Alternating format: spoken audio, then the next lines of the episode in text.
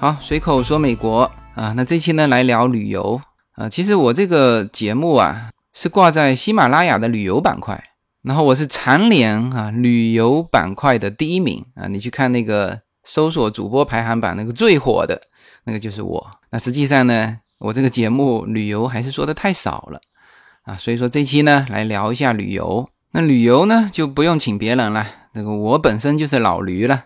走了很多年了，从开始走到现在啊，我感觉呢，对于旅游这个题目啊，我自己也有一些自己的一些感悟啊，所以这期来聊一下这个。但说起来，我这个旅行呢，这个起点还是蛮高的啊。当然，这个还是多亏了叶子。那我自己是其实比较宅的啊，之前也都是一心扑在工作上。然后呢，和叶子在一起之后，啊，他很喜欢旅行。那就拖上我。那我们的第一次旅行呢，就是去哪里呀？去西藏。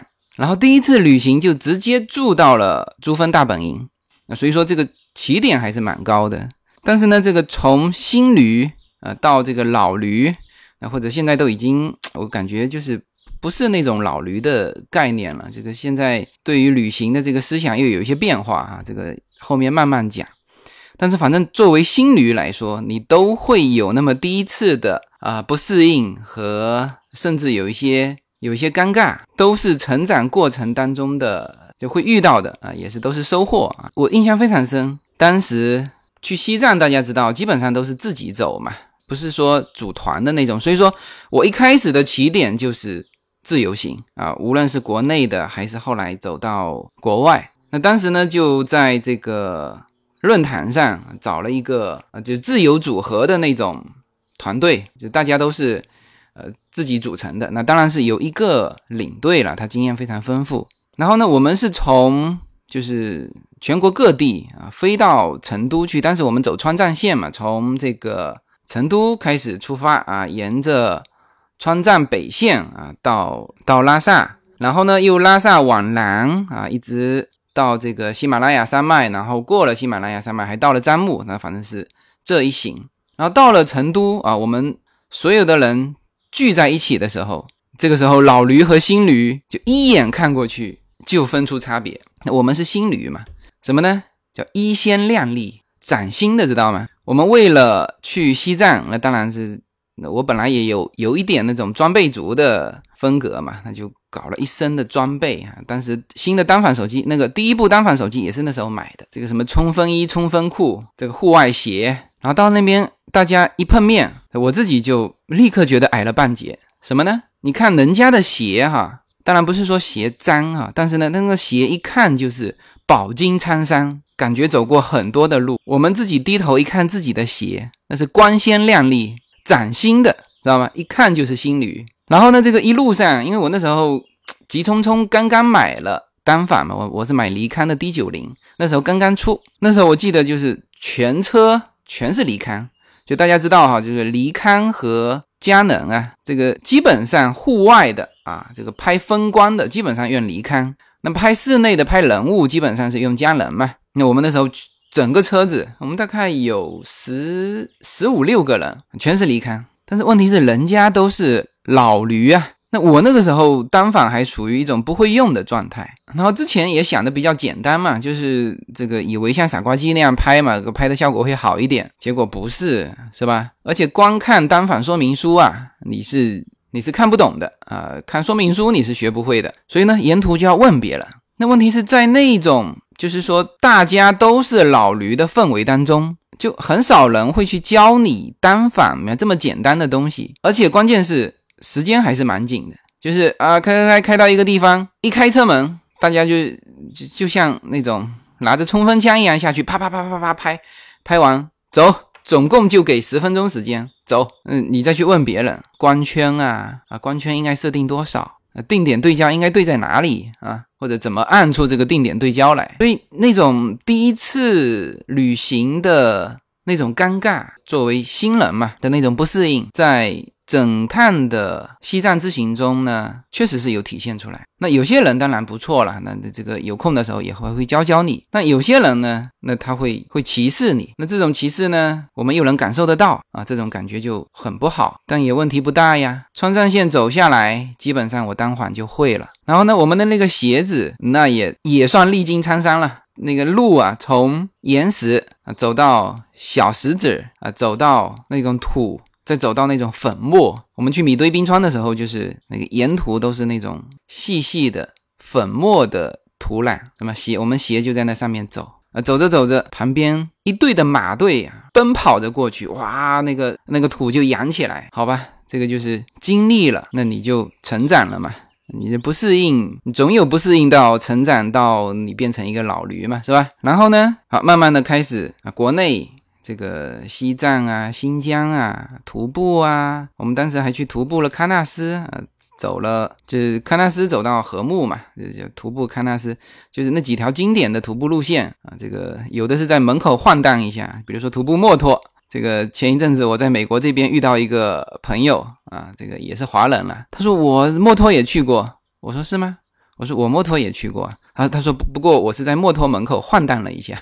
我说我也是在墨脱门口晃荡了一下啊。但是这个这个就是有一种过程嘛，你你都要有这么一种过程啊。从你一个非常崭新的新旅啊，到你国内啊，就基本上就走差不多了，然后呢就开始走就走国外。那基本上走国外都是从东南亚开始啊，泰国啊、柬埔寨呀、马来西亚呀，啊都是这一带。啊当然我们都是自由行，都是自己走，自己做攻略，自己订房间啊，订车子，你都有都要有这个过程嘛。他刚开始是这个点菜都点点不清楚，就是那个菜单拿过来呀，英文菜单你你不会看，第一次。点菜呀，这个都点出笑话来，什么呢？你知道这个在国外用餐，你一人点一份就可以了嘛？那么但是在国内是点几盘菜嘛？你可以三个人吃五盘菜嘛？知道吗？然后那个时候我跟叶子两个人，再加一个司机，我们点了四道菜，以为是四道菜，实际上是四份。人家点的时候，人家就觉得很奇怪，但人家那我们点了，他也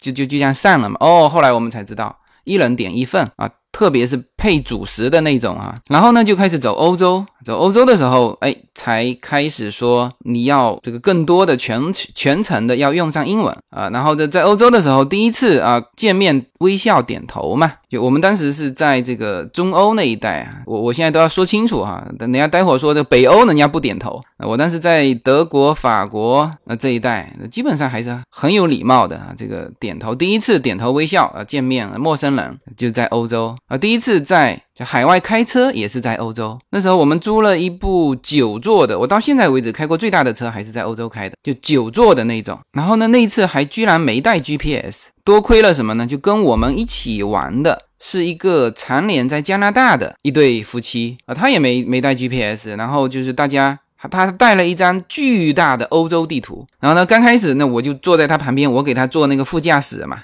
就是要要给它导航，人工导航。那好在就是欧洲的路还是比较好开的，就欧美啊，它基本上都是用数字，多少号路啊，到哪一个口啊，都是数字啊，十四号口下。啊，上六零五啊，都都是这样子。那就是刚开始我给他做这个副驾驶了，那后来人家开了那么久呢，我也得上嘛，是不是？那他也给我做副驾驶。哎，那这样子开始慢慢的在欧洲就先开车，后来到了美国呢，就其实大家都有驾照，大家都能开，但是呢。叫我第一个上去开，为什么？他说你这个在欧美开过车啊，欧美开过车，所以我当时第一次到美国旅行，全车的人第一个上去开车的是我，然后呢又是开到拉斯维加斯去，拉斯维加斯大道很挤嘛，知道吗？所以呢就是这样子一步一步啊，从一个新驴啊变成现在我这个样子。那总结起来，中国人的旅行哈，旅行方式啊，那还是旅行什么呢？叫做读万卷书嘛，行万里路嘛。生活不止眼前的苟且，还有诗和远方嘛。就是说，你一定要走很远的路，看很多的风景啊。基本上是起早贪黑，一早起来。啊，这个晚上开车还要开很晚啊，基本上中国的人的旅行就是这个样子啊。当然，对于我来说，我是觉得非常好，因为我喜欢拍照片嘛。我觉得旅行的意义呢，对于我来说，可能直接的一点就是，哎，我拍了很多好照片。那么在这个过程当中，你当然就领略了各地的文化嘛。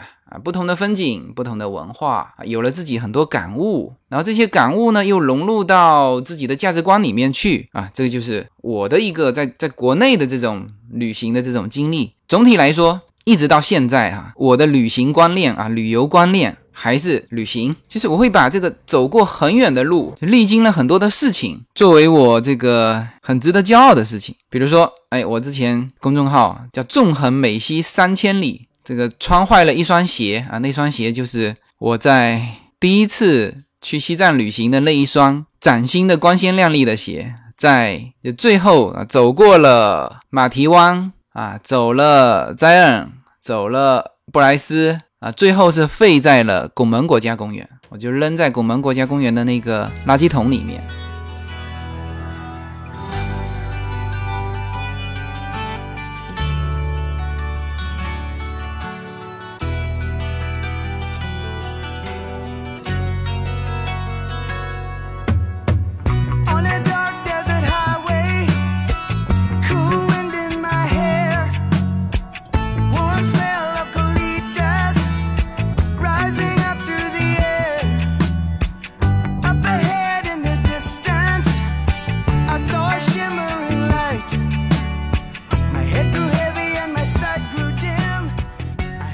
这个就是中国人的旅行，就一定要很忙。但是呢，就是我们自己出去走的时候呢，其实就就慢慢的有看到老外的旅行方式，就觉得好像跟我们有点不太一样啊。比如说我很早第一次去东南亚的时候，那时候去柬埔寨。看了一本书叫《五岳剩饭》嘛，就很多人都是看了那本书去了吴哥窟的。那时候是住那个暹粒嘛 s a m n i 早上出门的时候，看一个老外年轻人捧着一本书呢，在那个过道那那边有一张椅子啊，他就坐在那边看那本书。等我们回来的时候，他还坐在那个椅子上看那本书。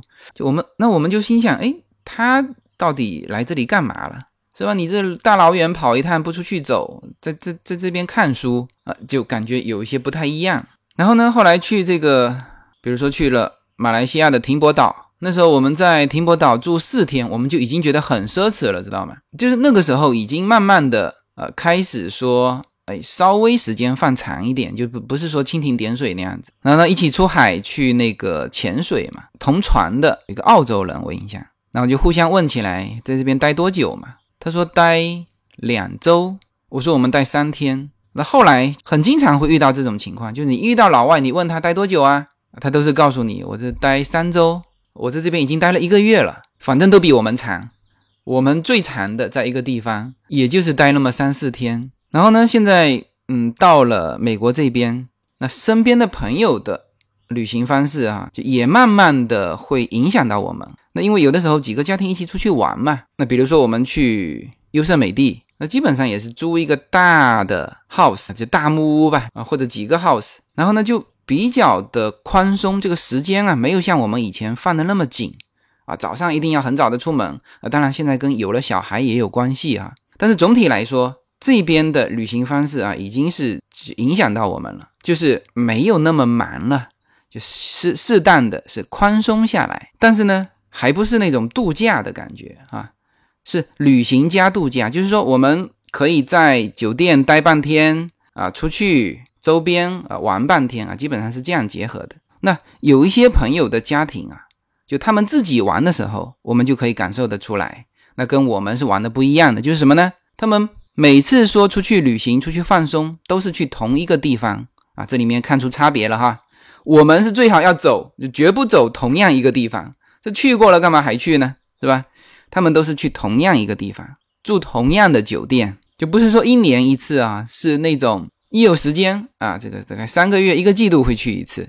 像我一个朋友，就是他每次都是去拉斯维加斯。那我是对拉斯维加斯不是太太兴趣，那他们就觉得很好，拉斯维加斯非常好，男的可以出去去赌场玩一玩啊，女的呢可以去喝咖啡。这个小孩呢，那边也有很多小孩玩的地方啊，这就是我们身边的美国人的旅行。然后呢，现在就不断的会，呃，自己也会出去玩嘛。然后呢，也会接触一些在美国这边喜欢旅行的朋友。那我是中国式的旅行嘛，因为一直到现在为止，我还是不愿意去去过的地方，包括这次八月份那个叶子想想去西雅图，因为他对那个雷尼尔山的那一片森林就感觉非常好，他想再去一趟。我说去过的地方，你干嘛还去呢？是吧？我们要去那个什么，去阿拉斯加可以啊，没去过啊。这个这个，从这个观念上哈，还是这个旅行的观念。但是呢，随着现在接触越来越多呢，也慢慢的会有那种度假的意识出来，就放松嘛。那么呢，我就把这个美国人的旅游或者说是度假的这几个几个特点，我聊一下，大家也慢慢体会一下。美国人基本上呢，出去叫度假。他们呢有一个很明确的这个制度是什么呢？叫带薪休假。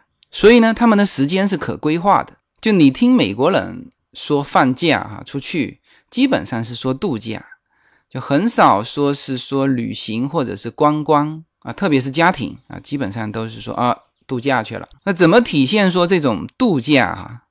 我跟他说几个吧。一个呢，相当一部分的美国人啊有自己的度假屋。啊，比如说我有一个朋友，他就在那个什么大熊湖那边买了一栋就独立的那种度假屋。那那个地方呢，他就就是整个买下来了。每到周末，他们一家人就过去，这边开车大概一个多小时，就周末就到那边去度假去了，就就住在那边。然后呢，平时啊，他们把它做成 Airbnb，就租出去。那如果租不出去也无所谓，也就扔在那里。那当然这种呢，现在国内也有了。啊，这个不用说北上广，像我们福州就就是有些人呢，像我有些朋友是在那个古岭上面也租了一个房子，然后呢，有的时候周末就上去。当然，就是在中国呢这一部分的度假屋啊，可能是没产权的。像我那个朋友，他那个就没产权的，实际上就是把它租下来，租十年、租二十年，那这个就是叫做度假屋的概念啊。你有这个度假屋，你就基本上。就是不是那种旅行的概念了吧，是吧？这是啊，这是第一种啊。那还有一种呢，他也买了这个度假屋，但是呢，他是那种分时度假的度假屋。那这个东西是在美国是很成熟了，是分时分多少时呢？就是说一年你只有七天时间。然后这种呢也很多人买。那我上周末就去了我一个朋友的，他在这边棕榈泉这边。买了一个度假屋啊，就是这种分时的。那这边开车过去，也就是一个半小时吧。就是棕榈泉，大家如果有印象的话，就是那个就有些团队呀，如果是去这个最后一天购物去奥莱啊，大部分是去棕榈泉的那个奥莱，因为那个是最大的嘛，就洛杉矶这边最大的。然后呢，我这个周末啊，就是在我朋友的这个度假屋里面过的。那他正好。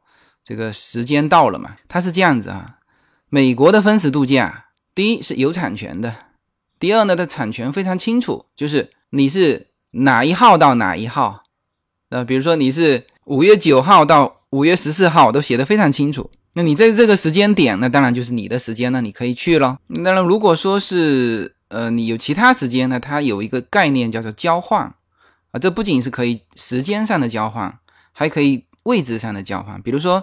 你有这个夏威夷的这个度假村的产权，那你可以通过一个他们的一个叫做分时度假的一个什么什么网站，你可以在这个网站上去跟欧洲的啊，比如说地中海的某一个旅游胜地的度假村，你去交换，就是你贴出来，别人要愿意跟你换，知道吗？你也愿意跟他换，他也愿意跟你换，那你们就就在这上面交换啊，这是可以的。然后呢，我们就去了这个。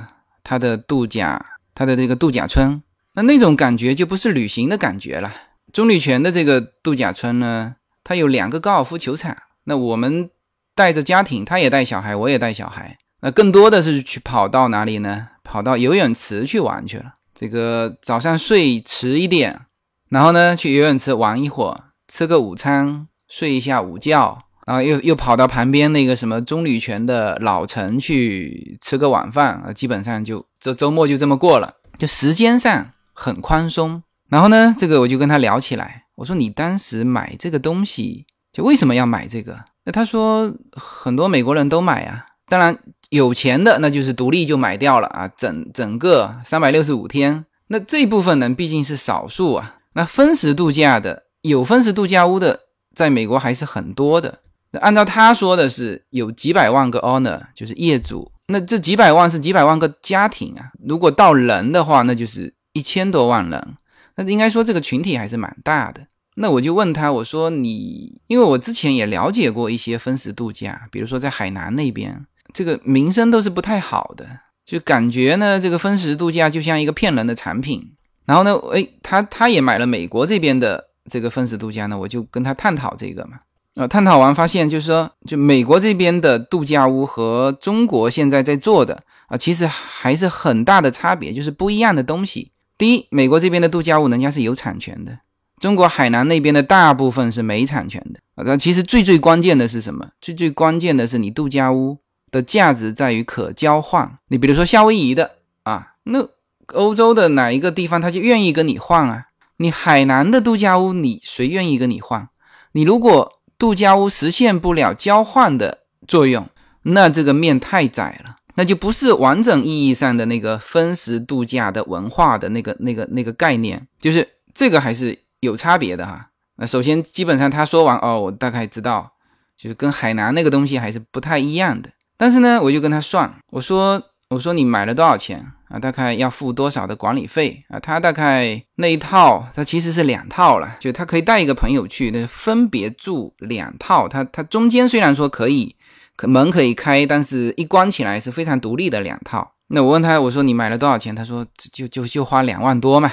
然后呢，每年有一个一千多块钱的管理费，是吧？那我一算，我说你这个不划算啊，算两万块钱吧，一年百分之六。啊，这我按照美国的利率算哈，美国贷款利率高的可以贷出六啊，一年单单利息是一千二啊，再加上一千块钱的管理费，两千二一年，你总共用几天？用七天，一天三百多块钱。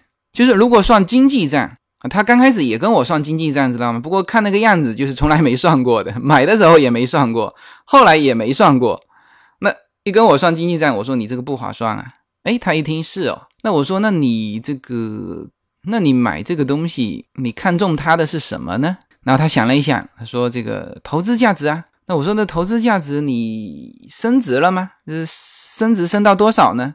他也说不出来，是吧？然后这个一天就这么过了。不过到了第二天呢，我又跟他聊这个这个度假屋。我说：“我说这个东西呢，就是在美国形成他自己的文化。”那应该有它的这个优势的点吧？我说我这两天住在这边，其实我的感受是什么呢？都不是说去算经济账，什么便宜呀，啊有有投资回报啊，价值啊，都不是。其实这个东西呢，是有一个私密性和安全感啊，就是说在里面的人都不是短短期的人。啊，不是商业化的那种，进来租个房间几天就退房，它都是 owner。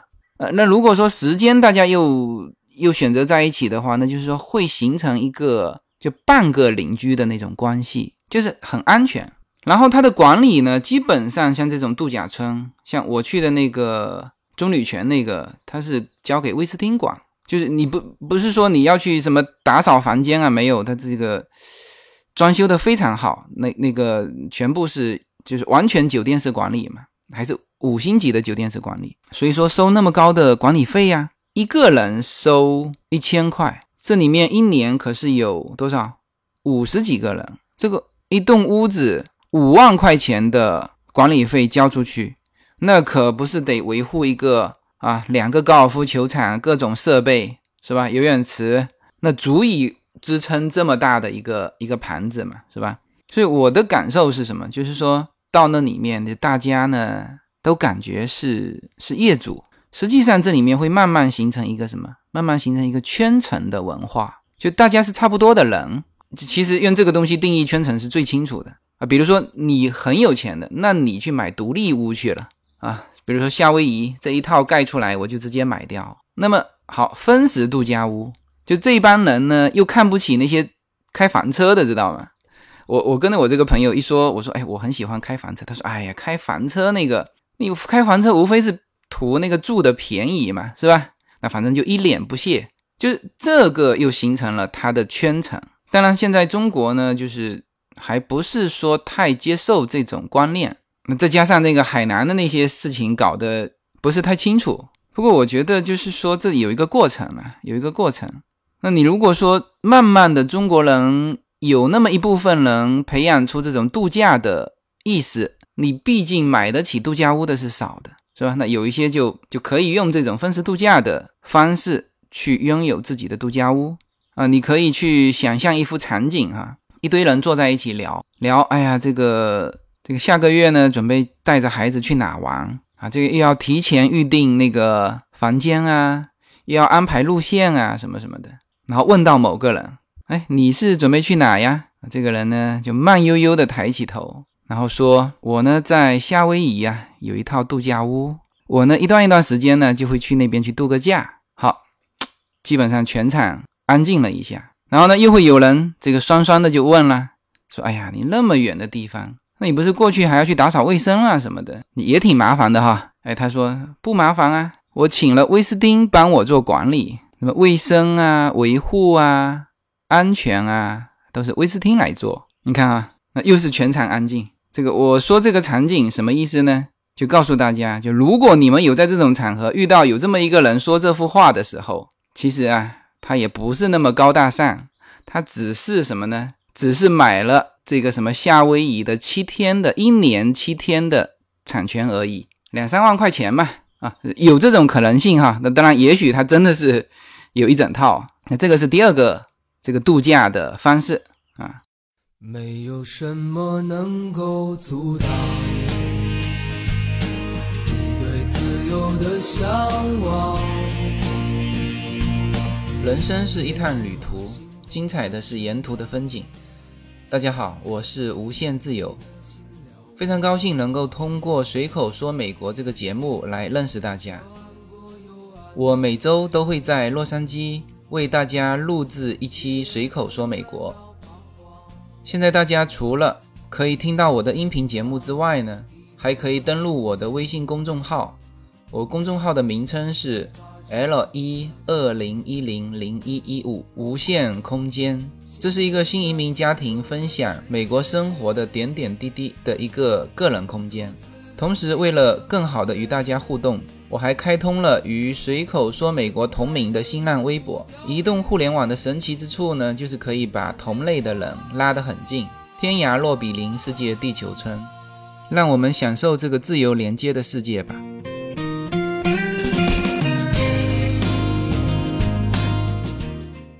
呃，第一个是自己有度假屋嘛，第二个就有可能是买这种分时度假产品。那还有一种呢，就是就是住宾馆了啊，到这个各地的风景区租那边的宾馆住那么几天，就是属于说窝在宾馆里。那这个就是不用说美国人了，有的时候我们自己呀，旅行的人也会什么呢？就也会住成这个样子。比如说，我那时候去大提顿国家公园，就我们住的那个酒店啊，有一个巨大的落地窗，一拉开窗帘，那个大地顿湖就现在面前，后面是那个标志的那个两座山，风景非常好。然后呢，我们就听过一个啊，之前来到这边的呃，就是介绍叶子住那个酒店的一个他的朋友就说了，他说他本来是要出去玩的，结果一拉开窗帘，哇！就在屋子里躺着了。那也有人是用这种方式度假，就是自己去租一个酒店。这个是说了美国人的一个最重要的一个度假方式。基本上这种方式就是属于窝在一个地方放松。那当然，美国人呢还有一个旅游的，就是这个房车文化。那我们去这个各地的这个国家公园啊，就有的时候国家公园它非常大嘛，你如果不住在里面。从外面开进去，有的就要开一个多小时，再开出来。就是你就算是住在国家公园的外围的酒店，你开进去开出来，每天浪费三个小时。那那别人说呢？我住到里面去，它里面宾馆少，知道吗？要么就订不到，还不是贵的问题，就关键是订不到。那么如果里面没有，那就外围就就订宾馆，其实离那个门口都是有一段距离。但是这个时候房车的作用就体现了。很多房车营地是修在里面的，是修在国家公园里面的，是或者是国家公园门口，这就比那个自己开车住酒店的优势很多。房车营地它也有这个独立的卫生间，外面盖的，那里面可以洗澡啊，就就不用在房车上洗嘛。然后呢，又便宜，一个晚上三四十，几十块钱嘛。那我到现在为止还没有开过房车，住过房车营地哈，只是听说是就是几十块钱。那这是房车文化。那么还有一个呢是什么呢？就是美国人的那种深度旅游的习惯，比如说潜水、登山。我们当时在那个东南亚，特别是东南亚一带，你如果去小岛上去玩的话，你就会发现有很多潜水俱乐部嘛。那那些都是在那边学潜水的，或者是已经学成在那边玩潜水的深潜啊。那个东南亚一带都比较适合深潜。那那种就是一住就是住个十几天啊。那因为有的要考证嘛，所以说像这种深潜啊这种证啊。呃，其实到东南亚去考更便宜。那你要考证呢，你肯定是要花很长的时间嘛。然后这这群人考了证，学了深潜之后呢，那基本上会沿着这条路往下走啊，到各地深潜啊。那还有一种就是登山啊，当然攀岩啊，或者是徒手攀岩，这个已经到极致了啊。那大部分登山那是全套装备啊。我们那时候在这个 Zion 那天下午去了那个天使道。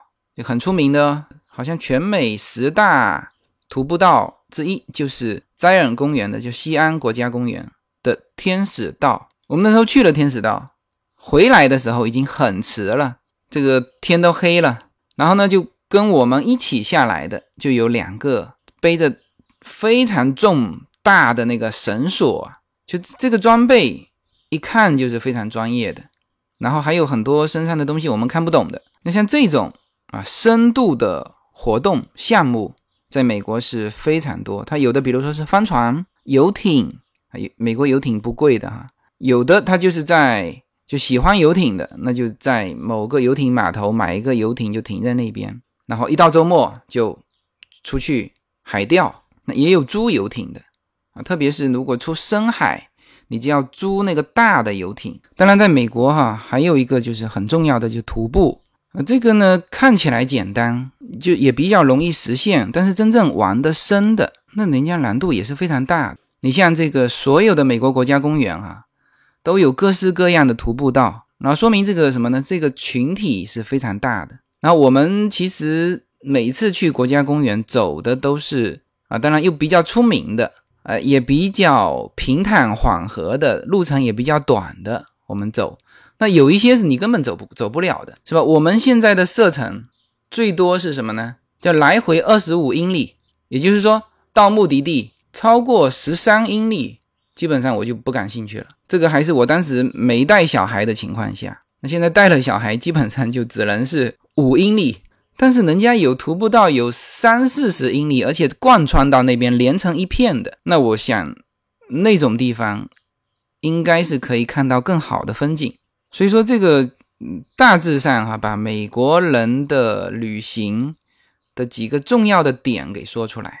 一个就是度假，很多人这个这个都不叫旅行，那叫就是叫度假。还有呢就是房车文化，还有呢就是各项的这种潜水呀、登山啊、帆船啊、游艇啊、深度活动。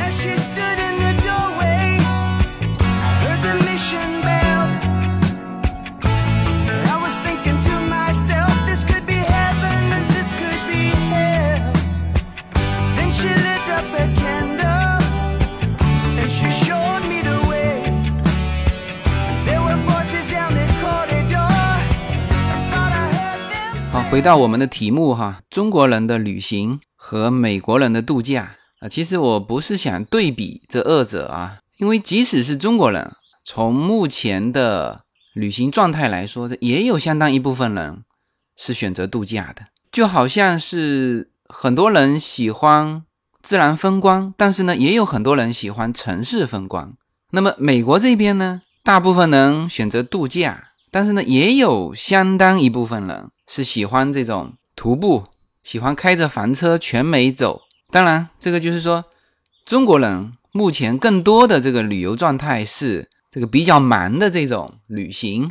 美国人呢，现在更多的是表现出来是一种啊稍微会宽松一些的度假。这二者之间呢，是根据自己的这个国家发展状况啊，以及呢一些意识啊，甚至有一些是就社会政策的一些影响。为什么呢？美国这边有那个有长期固定的这个带薪休假制嘛，是吧？中国呢现在已经有了带薪休假，但是从实际操作来看。就是还不是说啊，我想请就能请，是吧？所以说他有的时候时间固定不下来啊。那包括这个，就是欧美这边很流行的这种，就提前一一年预定这个机票的这种行为，那在中国就很难实现嘛。那再比如说呢，这个在我们这边 San Diego 有一个叫做 Mary 公主号啊，到过这 San Diego 的人都都有机会坐那个公主号出去溜一圈。然后呢，就有一个美国老太太把自己的房子卖了，就住在这个 Mary 公主号上。那像这种行为，在国内就很难做得到。但是在美国这边呢，即使是从经济上算算账的话，这个老太太这样做啊，也是划算的。为什么呢？在美国，房子有房产税嘛，是吧？他把房子卖了，那这个就钱就都在自己手上，就不用去交那个房产税。然后呢，住在这种豪华游艇上啊。其实这个这个效果啊，养老的效果要肯定比在家里好嘛，是吧？他如果自己拥有这个个人的屋子，他就享受不到国家的那种老年公寓的那种服务。那么他把房子一卖啊，这边呢，那么他现在住在这个豪华游艇上，这个每天都有人给他打扫卫生，而且关键是老人家一个人很孤独的话，哈，就如果他身体状况出现有什么问题的话，会非常及时的得到治疗。啊，这边也有这个各各各种的护理人员啊，船上呢所有的设施都有。然后呢，他是长期住在这个公主号上，那么他的船票就比别人要便宜很多。他这样整体算下来，和他原来的支出相比啊，是差不多的，甚至是更划算。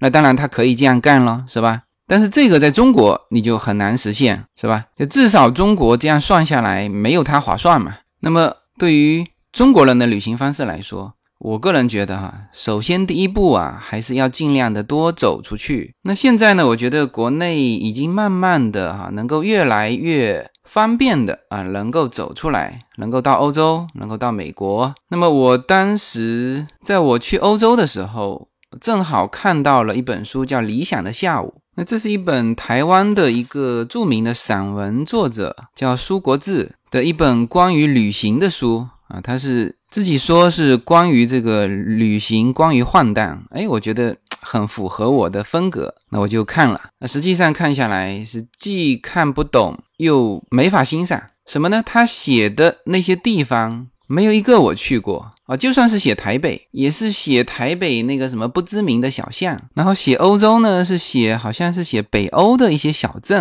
然后写美国，写新奥尔良。就是他的这个旅行和换荡的这个风格和我当时那个风格是不一样，因为我当时是第一次走欧洲嘛。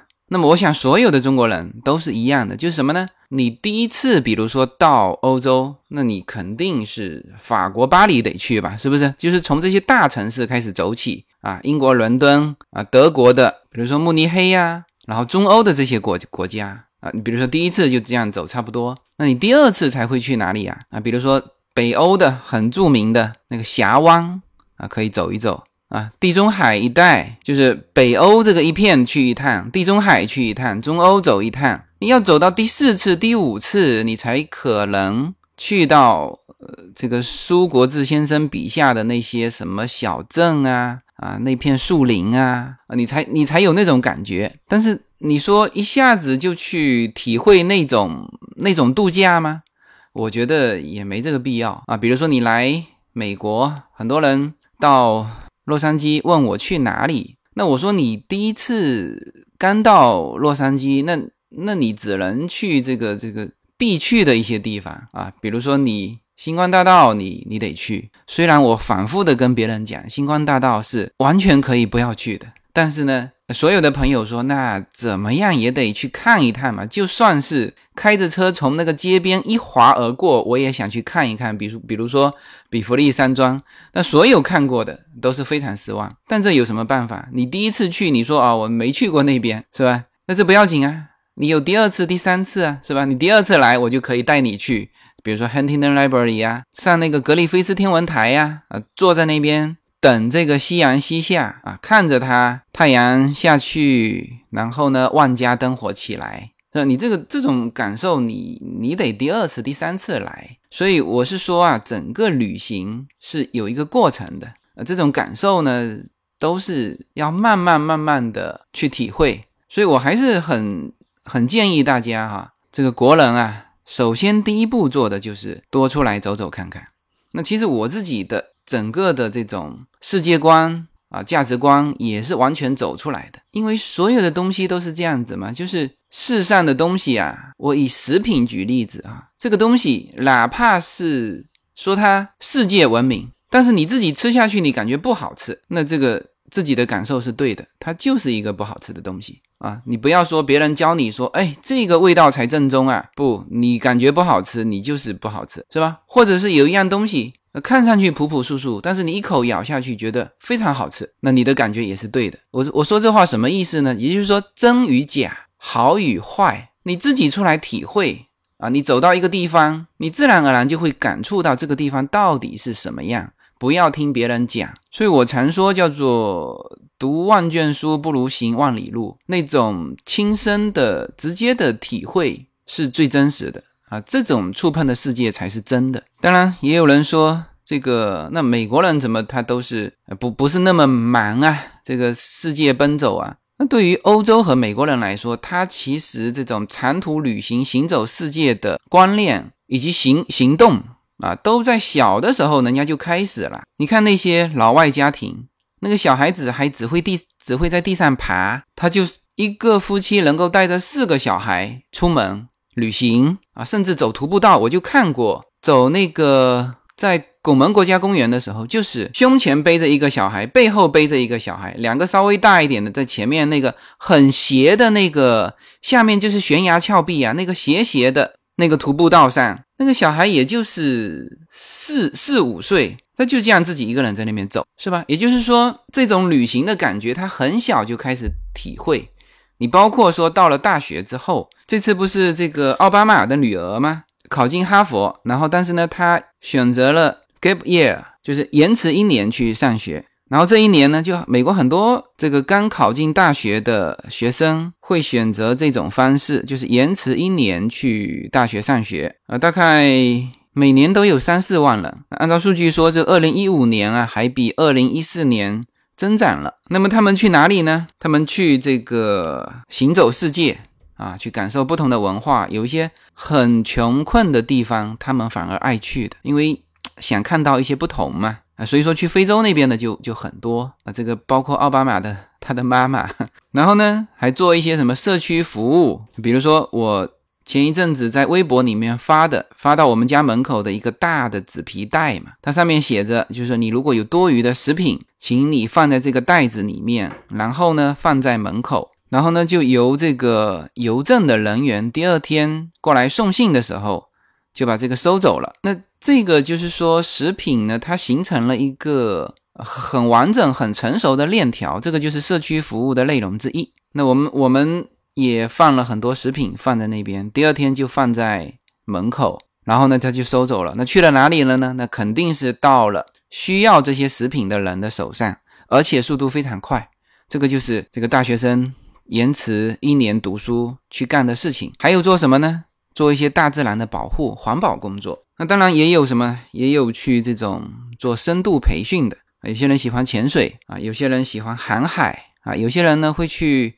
博物馆去做实习生的这些，对于美国的家庭、社会，包括小孩来说，他都是完全接受的。所以说，整个两边的这种呃社会环境以及小孩子的这种成长，它是不一样的。那他们现在可以选择一些更休闲的方式，呃，不不代表说他就没行走过世界。那我现在是觉得，对于中国人来说，特别是对于中国的年轻人来说，是真的应该多出来走，读万卷书，行万里路，很重要。我前几天在洛杉矶这边和一个听友，因为我那天那几天也确实非常忙，只有那天晚上的时间啊，九点多，晚上九点多了，到我们家门口的那个咖啡厅，因为之前跟他约好了嘛。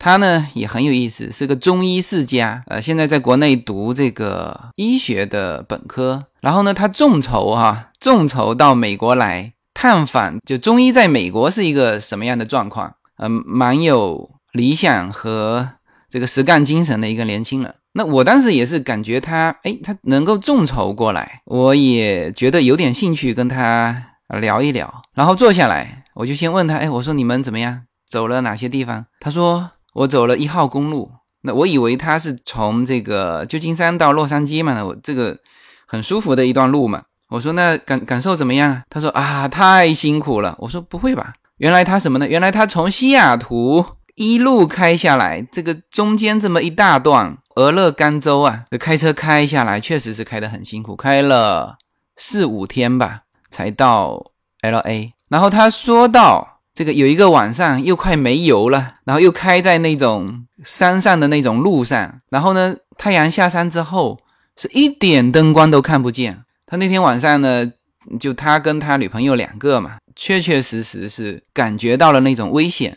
那我一听就笑了，笑什么呢？其实我自己第一次到美国也经历过这种感觉，那时候是开车去黄石。就也是很晚了开进去，想开到我们的订的酒店，但是呢 GPS 又出现问题了，我们怎么开都开不到那个地方。它是在一个湖边的，就几栋的小木屋，我们就定在那里，但是要穿过一片森林。那我们在国内习惯的人来说，哪里见过那种一点灯光都没有的，就是完全看不见人，完全看不见车，在一个森林的小道上，目标还不是太明确，就这种感受。呃，当时我是很强烈的，但是我始终没有在节目中说过哈。然后我听到他的这种感受，就跟我那个那时候的感受是一模一样的。对呀，每个人都要有这种第一次的感受啊，也许是很恐惧啊，也许是很尴尬，但是呢，经历过了，呃，你就会觉得以后拿出来谈的时候啊，一定会特别深刻，一定会说起来特别的津津乐道啊。这个就是我们想要的旅行啊，这个就是